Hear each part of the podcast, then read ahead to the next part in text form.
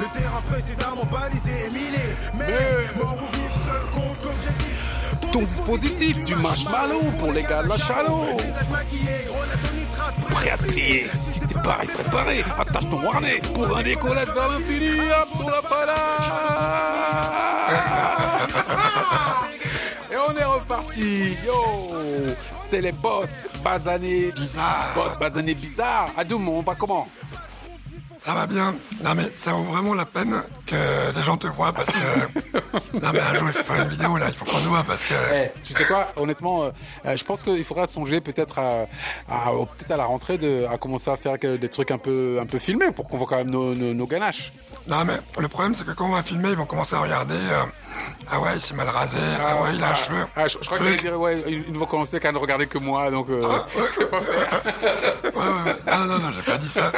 Non, mais ils vont voir nos cheveux blancs, ils vont voir... euh, Bon, à la Morgan Freeman, c'est vrai, mais... euh, Bah oui, mais franchement, tu sais quoi, les cheveux blancs, moi j'en ai pas honte. Hein. Et je suis même au contraire bien content de les avoir parce que ça prouve que j'ai du vécu et j'ai de j'ai de la bouteille, comme on dit. euh, Et c'est important parce que tu sais tous les jeunes là qui pensent qu'ils ont ils ont ils ont tout fait, que le monde tourne autour d'eux. Bah non, il y a, nous on est les vieux.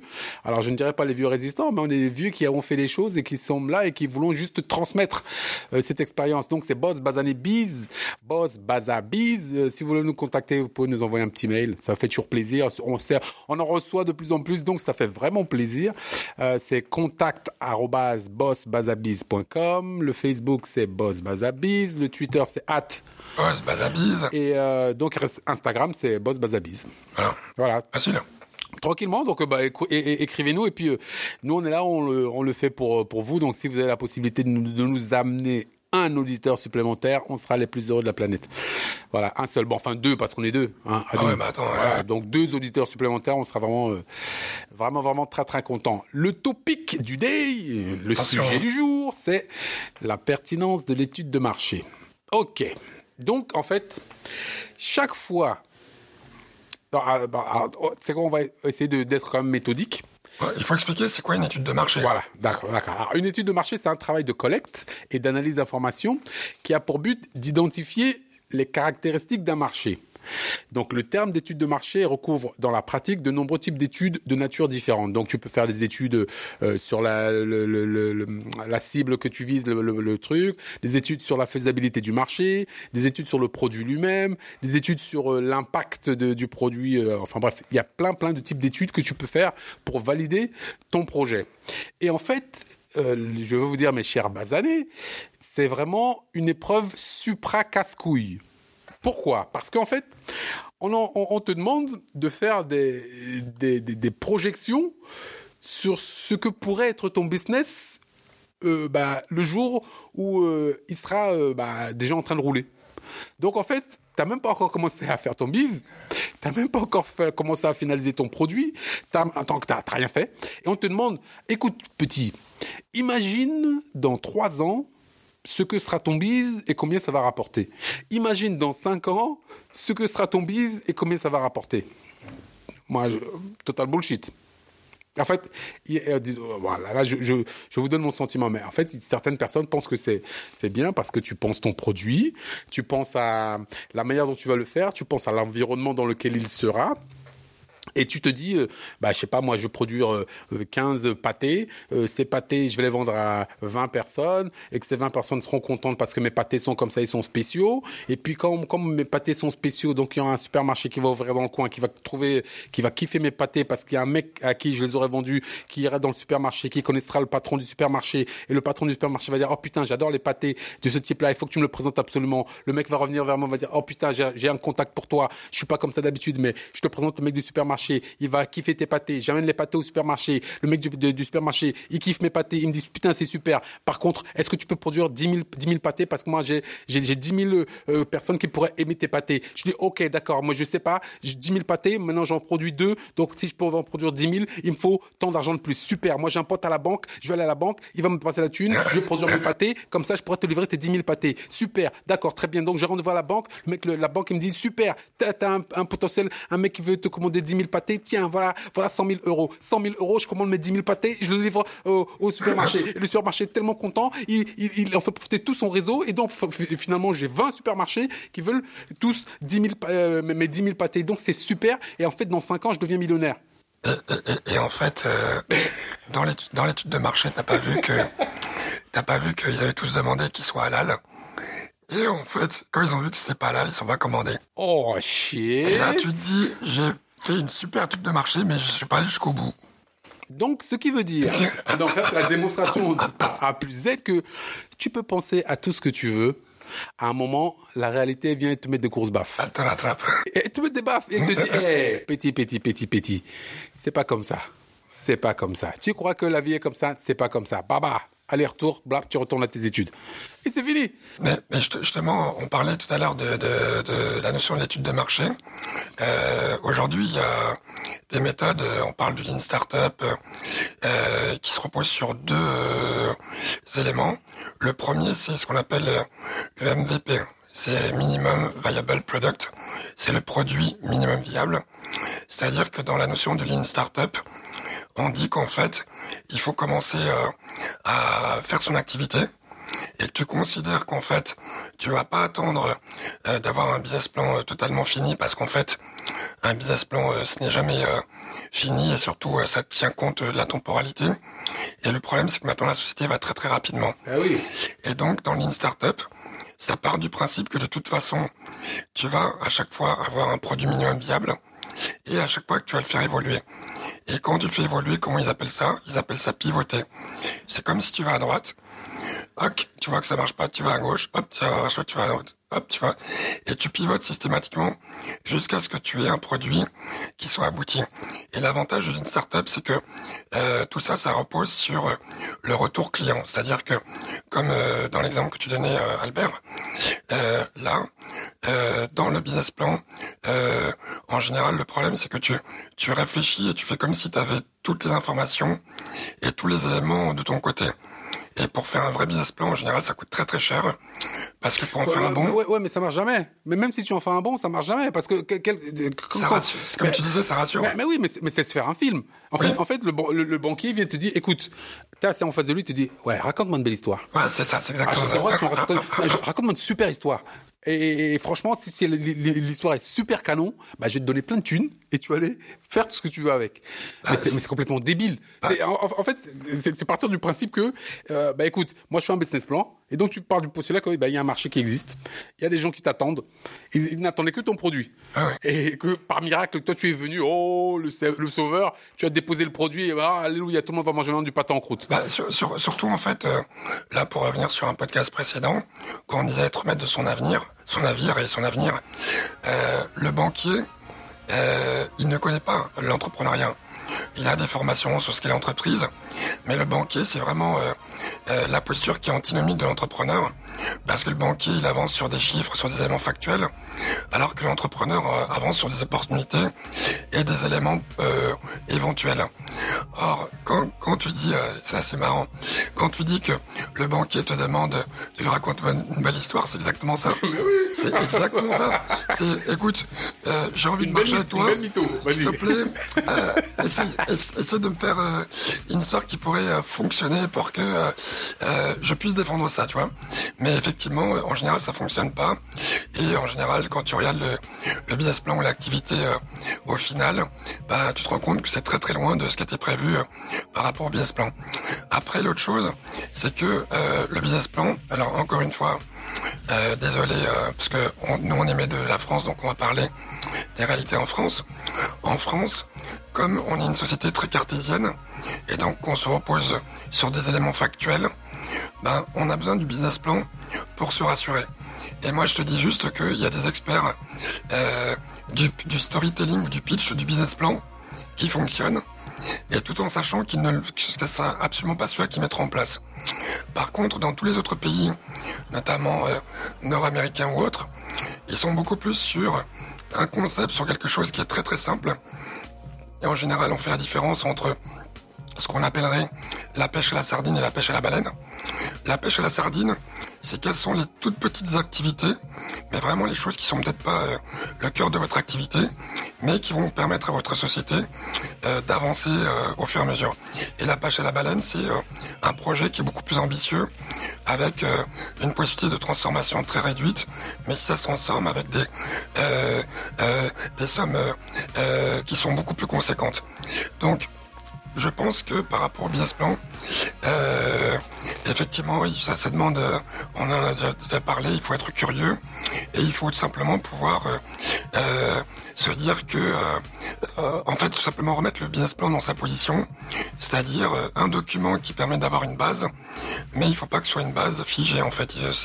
C'est juste l'intérêt d'un business plan, c'est surtout parce que ça va vous pousser à réfléchir sur beaucoup de choses et ça va vous pousser à mieux connaître votre activité, même si ce, qui, ce que vous pondez euh, ne correspondra pas à la réalité de la société. Mais exactement, parce que de toute façon, le, le, le fait d'entreprendre, c'est quelque, quelque part apporter quelque chose de nouveau. Et, ce nouveau, c'est quand, quand tu vas voir le banquier, par exemple, tu lui dis, écoute, moi j'ai une super idée qui est complètement novatrice et qui va révolutionner le truc. Et il te dit, bah tiens, ponds-moi un plan sur la manière dont cette, cette, idée va. Ben non, tu peux, tu peux pas savoir, parce que c'est un truc nouveau. Donc le, le comportement des, des, des, des consommateurs face à ce truc nouveau, bah, ils peuvent pas savoir. Quand l'iPod ou l'iPhone est arrivé, bah, tu peux pas savoir comment se réagir le spectateur. Mais, mais, mais, mais, c'était un truc nouveau qui devait les engager. Et c'était la volonté de l'entrepreneur de se dire, écoutez, moi, je, vais, je pense que ça, ça va marcher.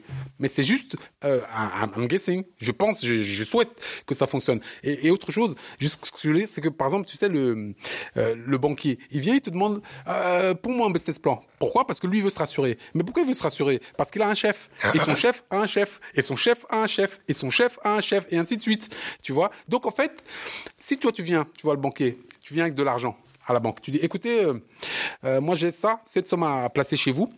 Euh, mais par contre, euh, euh, j'aimerais être sûr de, de, de, de, de, enfin de ce que de, du rendement que vous allez m'apporter. Comment se comment se comporte le marché? Il va dire oh le marché se, comporte super bien, nous on est super bien placés, ça va fonctionner, c'est c'est super. Donne-nous ton donne-nous ton argent. Je dis oui, mais attention, j'aimerais que je me fasse un business plan sur la manière dont le marché va se fonctionner dans 4-5 ans. Et si je n'ai pas cet argent dans 4-5 ans, bah tu me rends mon argent bah, il pourra pas te fournir de business plan. Pourtant, c'est ce qu'il te demande. Exactement. C'est ce qu'il te demande. Il te dit, hey, fournis-moi un business plan pour me dire dans ce qui va se passer dans 3-5 ans. Je dis, mais hey, what the fuck, man? Tu peux pas me le fournir Tu veux que je te le fournisse? Mais surtout, surtout, il, il en a pas la compétence, tu vois. C'est euh, à un moment donné sur les marchés financiers, euh, euh, c'est de la compétence du banquier, mais euh, l'entrepreneur euh, et l'entrepreneuriat, c'est absolument pas de la compétence du banquier.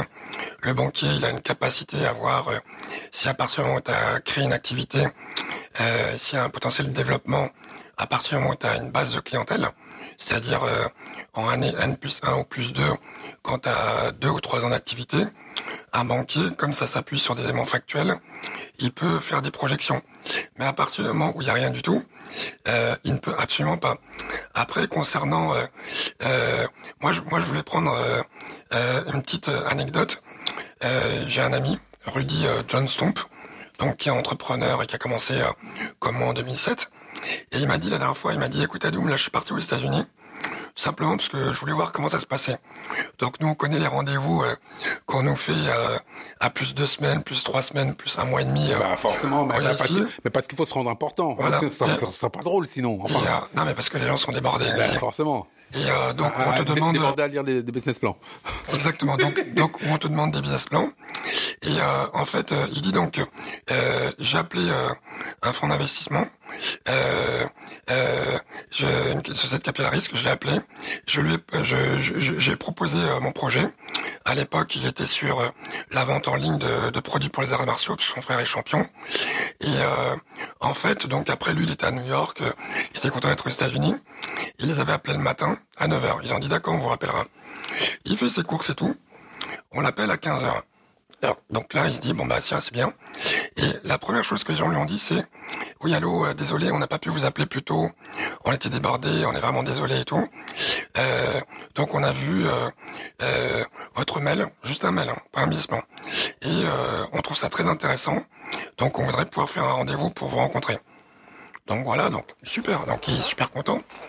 Et après, Donc, euh, il écoute la suite. Donc, il se dit, bon, bah, ok, je vais avoir le temps de préparer tout. Et ils disent, bon, bah, nous, on peut vous proposer euh, un rendez-vous. Euh, désolé, mais au plus tôt, ce sera pas avant ce soir 20h. Donc le gars, alors je sais pas s'il était en short, je sais pas si, en tout cas il était dans juste le fait de kiffer Big Apple et, de se balader dans les rues de New York, faire les courses que il devait faire pour lui ou ses proches. Et donc il m'a dit là, ils m'ont pris au dépourvu. Donc, il a vite foncé chez lui. Donc, il s'est questarisé, euh, préparé euh, bon, en mode euh, entrepreneur de combat et tout. toute ma vie se joue là et tout. Et donc, il va au rendez-vous. Le rendez-vous, on l'accueille et on lui dit ah bah, merci d'être venu, désolé, on n'a pas pu être plus rapide et tout. Et donc lui qui était étonné, il disait ah non, je vous remercie, c'est très très sympa de votre part de me recevoir rapidement. Et là, il y a une phrase qui l'a assez marqué, et euh, la phrase, ça a été la suivante. C'est, non mais c'est pas à vous de nous remercier, c'est à nous de vous remercier. Parce que vous nous fournissez une opportunité, et cette opportunité, si on n'avait pas traité votre demande rapidement, on aurait pu la rater et quelqu'un d'autre aurait pu la faire, et votre société aurait pu faire des millions. Et euh, on l'aurait raté juste parce qu'on n'a pas été assez réactif. Et c'est juste ça que j'aimerais, euh, là, le point sur lequel j'aimerais insister au niveau du business plan et de comment c'est perçu en France. Alors bon, je faire une petite sortie règlement de compte. Euh, messieurs, mesdames les banquiers. Messieurs et madame les banquiers, arrêtez vos conneries. Arrêtez, vos conneries. On dit l'argent n'a pas d'odeur, l'argent n'a pas de couleur. Quand vous voyez quelqu'un qui a une voix cassée, qui a basané, en tout cas qui correspond pas à votre stéréotype de la réussite. Il n'y a pas de stéréotype de la réussite.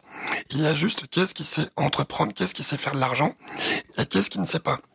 Donc, considérez chacun par rapport à ce qu'il fait et sur sa capacité d'entrepreneuriat, plutôt que de la considérer à travers votre miroir grossissant ou euh, rapetissant, si on peut dire ça, et euh, bah, faire galérer les gens juste pour pouvoir ouvrir un compte bancaire ou juste pour pouvoir faire euh, une demande de prêt bancaire de 20 000 euros. 20 000 euros, c'est pas la mer à boire, vous me direz. Et 20 000 euros, si c'est 20 000 euros que vous mettez et que derrière ça, la société devient une société à 20 millions d'euros, eh ben c'est un investissement intéressant. Et je pense que sur pas mal de marchés boursiers, euh, ces 20 000 euros, on les risque sans même se poser des questions. Donc voilà, donc c'est vraiment cette différence-là que je voulais faire, c'est qu'effectivement, faites un business plan, mais souvenez-vous juste que même si vous y mettez euh, euh, du temps, du cœur à l'ouvrage, deux mois, trois mois, c'est pas pour autant que la personne en face va vous financer. Et donc du coup, bah, vous, vous aurez perdu du temps et vous aurez investi de l'argent que vous n'avez pas et pour recevoir l'argent que vous n'aurez pas. Mais de toute façon, tu sais, tu le dis très justement. Là, en l'occurrence, euh, il faut bien être clair que le, la plaie, c'est le banquier. C'est toujours et encore toujours le banquier, c'est le, bah, c'est le, le, bas qui blesse, tu vois, parce que euh, la force de l'entrepreneur, c'est de pouvoir bâtir son marché. Il propose une idée qui est novatrice que les autres n'ont pas fait. Donc il va à l'exploration de ce marché. Il euh, il, euh, il, crée sa niche et il essaie de, de remplir un besoin qui n'est pas satisfait. Et donc en fait, ce sont les consommateurs qui vont utiliser son produit, qui vont faire son business plan et qui vont faire son étude de marché. Et ça, euh, bah, c'est pas quelque chose qui est quantifiable.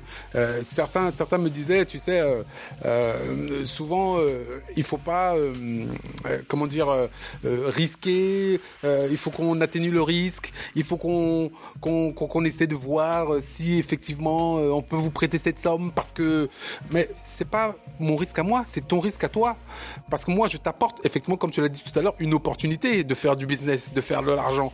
Mais toi en fait le risque, c'est même pas un mot d'entrepreneur, c'est un mot d'assureur.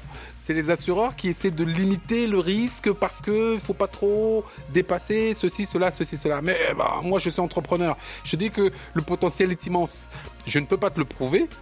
Donc, je prends mes couilles, je les pose sur la table, je fais ce que j'ai à faire, et quand je te demande de me suivre, parce que je t'ai prouvé que là, il y a une preuve de, marché, il y a une preuve de truc, de viabilité, il y a des clients, il y a, une possibilité d'expansion, là, effectivement, le, le, banquier peut devenir crucial. Mais ne viens pas me casser les couilles au début en me disant, ouais, non, écoute, euh, la troisième ligne du quatrième paragraphe du cinquième euh, fichier Excel, t'as pas mis la virgule qu'il faut. Fuck you, man Euh, tu vois, c'est ça. Et, justement, les banquiers, ils financent plus facilement euh, tout ce qui est restauration. Mhm. Mais euh, comment ils arrivent à financer un restaurant avec un loyer de 20 000 euros par mois, notamment dans certains quartiers comme le 6e arrondissement ou d'autres? En fait, parce qu'ils se disent que le modèle du restaurant, que tout ce qui concerne transporter quelqu'un, loger quelqu'un ou nourrir quelqu'un, que c'est quelque chose qui marche tout le temps. Mais c'est faux. Certaines activités de conseil, certaines activités euh, qu'il connaît moins en fait, euh, et où du coup il n'y a pas d'éléments factuels sur lesquels il peut se reposer, qui vont avoir plus de chances de marcher, parce qu'en fait l'argent qui va être demandé c'est beaucoup moins important. Et pour ça j'en veux pour preuve euh, toutes les entreprises de microfinance qui sont les banques les plus performantes au monde, hein, et qui ont créé un nombre incommensurable d'emplois. donc notre banquier, il investit sur un restaurant. Le restaurant, euh, quelques temps après, il se plante parce que, en fait, euh, d'emblée, euh, bah, ça fait très très sexy de dire qu'on a financé le restaurant à la mode dans le 8e arrondissement. Mais en fait, déjà, le l'entrepreneur n'avait pas les compétences qu'il fallait. Et deuxième chose, plus quelque chose coûte cher, même si c'est un restaurant, et plus c'est difficile à rentabiliser, tu vois. Et pour en revenir à une autre petite notion aussi qu'on dit pas beaucoup, c'est que leur banquier, puisque tu as parlé du risque, c'est un petit malin le banquier. Parce qu'en fait, dans les sociétés, vous entendez souvent parler de sociétés à responsabilité limitée. Donc là, je crois que ce soit en France ou euh, euh, même euh, dans pas mal de pays à travers le monde, il y a la notion de limited, quoi. Et en fait, c'est quelque chose qui est vrai et faux. C'est vrai à partir du moment où vous faites fonctionner votre société de façon classique et vous faites pas du tout de demande de prêt ou d'aide à la banque. Mais dès que vous demandez un prêt bancaire, le banquier qui est malin vous fait signer un papier en tant que mandataire pour lever cette euh, limite euh, de responsabilité et qui fait en fait que votre société n'est plus à responsabilité limitée. Donc si vous avez emprunté au nom de la société, donc la société c'est une personne morale. Et vous êtes une, personne physique, et donc si vous avez emprunté de l'argent euh, au nom de la société, bah, le banquier vous fait signer un papier pour pouvoir vous poursuivre personnellement sur vos biens personnels. Euh, si la société à un moment donné bah, le projet n'a pas atteint ses, ses objectifs. Donc en définitive c'est juste pour dire que le banquier son risque est quand même assez mesuré. Et quand on voit en fait euh, comment il fait tourner en rond euh, les gens juste pour pouvoir ouvrir un compte bancaire ou pour euh, avoir ne serait-ce que un financement de 5 000, 10 000 euros, on trouve ça abusé. Et après, bon, pour finir mon petit règlement de compte, je dis, rassurez-vous que tout ça, ça va bientôt finir, parce que comme vous avez vu, il y a de plus en plus de banques, d'agences qui ferment, et de, il y aura de moins en moins le choix du financement qui s'appuiera sur euh, euh, la tête du client? À la tête du client et fait par euh, la personne. Donc ça s'appuiera beaucoup plus sur des éléments qui seront beaucoup plus tangibles et factuels. Et bah, il faut espérer que du coup il y aura une plus grande équité parce que aujourd'hui je dirais que les bases années, quelles qu'ils soient, ne sont pas du tout bien traitées sur ce sujet-là. Mais tu sais, bon alors je, vais juste nuancer un peu ton, ton propos en disant que effectivement si on, on s'appuie sur les datas, sur les données pour pour pour faciliter ces financements et que étant donné que les bases années ne sont pas trop versées dans l'entrepreneuriat, au début, ça va, ça va être complètement quand même difficile euh, bah, euh, de, de financer. Mais bon, euh, on, y arrivera. Non, non, ce sera pas sur les données, ça sera sur notre façon de réagir en fait. C'est-à-dire que on a chacun une forme de, de mécanique de fonctionnement qui donc du coup n'est pas du tout lié à la couleur ou à l'origine, mais qui est dû à tout simplement qu'il y en a certains d'entre nous qui sont de bons gestionnaires et qui sont des gens prudents, et il y en a d'autres qui ne le sont pas. Et donc, effectivement, ce sera beaucoup plus les gens qui seront pas prudents et qui seront sanctionnés, quelles que soient leur, euh, leurs origines. Et ceux qui sont prudents et qui ont euh, un plan de marche euh, beaucoup plus raisonnable seront privilégiés. Et ça, je dirais pas que ça me mettra du bon côté de la barrière, mais au moins, il y aura moins de cette notion-là par rapport aux bas années. Quoi. Ben, c'est vrai. Donc en fait, euh, ce que tu veux dire, ce qui est, ce que ce ce ce ce, ce, pourquoi j'acquiesce effectivement, c'est que les banques sont quelque part euh, des fossoyeurs d'entreprises. Ça, c'est sûr. Et que, et, que, en fait, euh, ils exagèrent une obligation de sécurité juste pour se prémunir, eux, du risque qu'ils ne vont même pas courir, puisque c'est pas eux qui sont sur le terrain en train de se tanner le cuir à faire les choses. Tu vois? Donc, en fait, c'est de se dire, pourquoi on parle de, la pertinence ou pas d'avoir un business plan, c'est de se dire euh, quelque part euh, réfléchir avant, c'est aussi l'antithèse de l'entrepreneuriat, parce que euh, quand quand tu veux commencer une entreprise, bah, c'est pas l'argent n'est pas vraiment un problème, puisque tu n'es pas encore à, ton stade de maturité où tu vas avoir besoin de beaucoup d'argent pour ou t'étendre ou euh, concurrencer euh, des gens. Tu, tu, D'une part, tu n'es pas une menace pour euh, la concurrence. Tu, as, tu, tu, as besoin de très peu d'argent pour démarrer l'activité et voir si ça prend.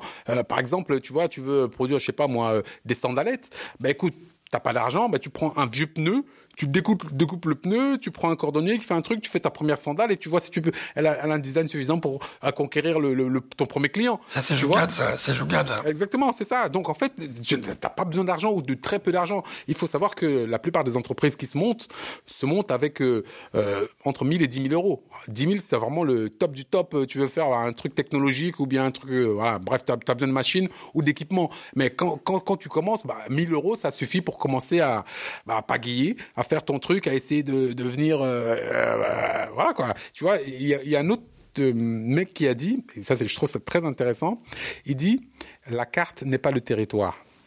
C'est-à-dire, bah, tu peux dresser la plus belle carte du monde qui est comme si, regarde les montagnes là-bas, c'est comme si, il y a un fleuve ici, ou bien je vais faire un plan comme ça, ce sera super, ce sera magnifique. La carte, elle est magnifique, mais tant que t'es pas sur le terrain, mon frère, hein, elle vaut que dalle. Ouais, tu vois ce que je veux dire Donc, clair. descends, descends dans le hood, descends ouais. dans le ghetto, descends dans le truc, viens, commence à faire tes trucs. Tu vois ce que je veux dire? Pagaille, comme tout le monde pagaille. Donc, quand tu vas commencer à improver ta méthode, ta manière de faire, ton truc, tes ceci, cela, et c'est là que ça va commencer à, à, tu vas commencer à pouvoir te dire, ah putain, je tiens peut-être un business.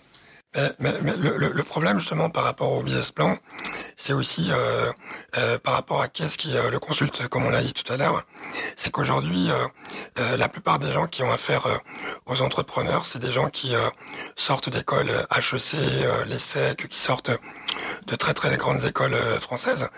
Et en fait, je sais pas si tu as vu, mais c'est que récemment que ces écoles-là ont ouvert des chaires entrepreneuriat et que tu as même des entrepreneurs qui ne sont pas passés par ces écoles, qui viennent former euh, les étudiants de ces écoles à la notion d'entrepreneuriat. Et donc, imagine-toi, tu te retrouves avec un banquier qui a fait, euh, on va dire, euh, euh une très grande école de commerce française. Euh, quelle est sa compétence à analyser une stratégie, un potentiel de développement d'une entreprise si lui-même n'a jamais entrepris? Tout à l'heure, on avait parlé de, de, de, de, ces politiques qui, justement, portent des jugements sur les chefs d'entreprise et qui n'ont jamais créé une seule entreprise et qui se permettent de faire toutes les, les, les théories quoi. C'est vraiment tu vois l'idée de ceux, qui en parlent le plus qui en qui en mangent le moins. Et donc pour en revenir à la partie entrepreneuriat et financement, aujourd'hui comme toi et moi euh, euh, on est dans le cinéma, euh, euh, euh considère qu'il y a des banques qui financent des films.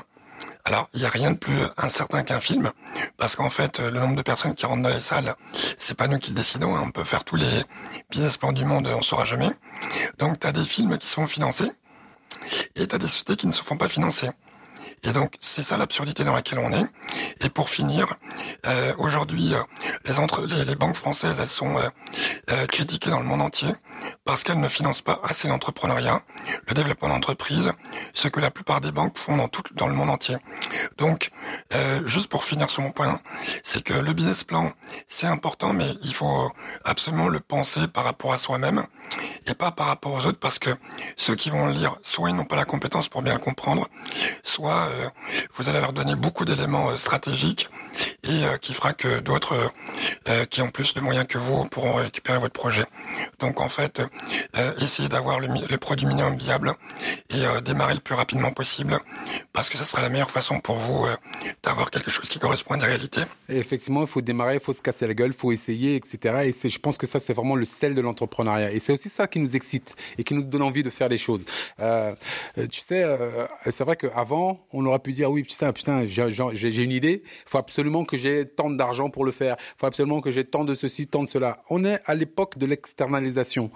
Tout ce que vous faites, d'autres le font mieux que vous ailleurs.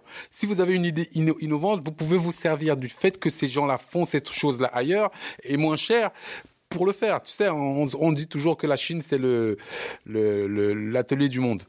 Tu vois, ben, c'est exactement ça. Donc demain après-demain, même si tu as envie, moi j'ai envie de construire un iPad, d'accord Je n'ai pas la compétence, même pas les compétences techniques. Écoute, écoute, il y a des mecs qui font, des dalles en Chine, il y a des mecs qui font des, euh, des coques en Chine, il y a des mecs qui font des ceci, cela. Donc en fait, il suffit que je fasse un voyage en Chine, que je rencontre les gens qui font les composants, que je commande ces composants-là, rien que pour faire un prototype, etc.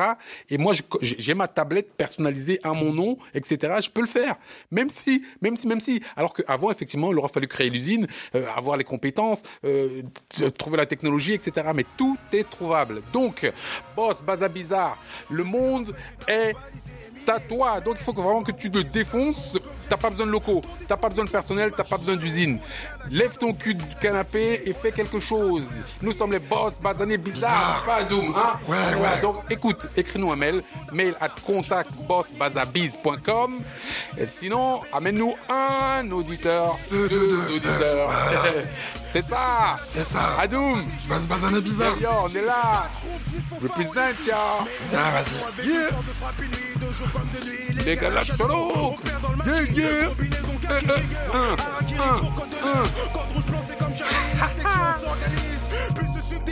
Les hommes fantômes disparaissent, puis réapparaissent. Les dépenses, ailes transpercent. La défense adverse. Ton dispositif fume marshmallow. Pour les gars de la halo. Combat égal défaite égal ciao. Ton dispositif fume marshmallow. Pour les gars de la halo.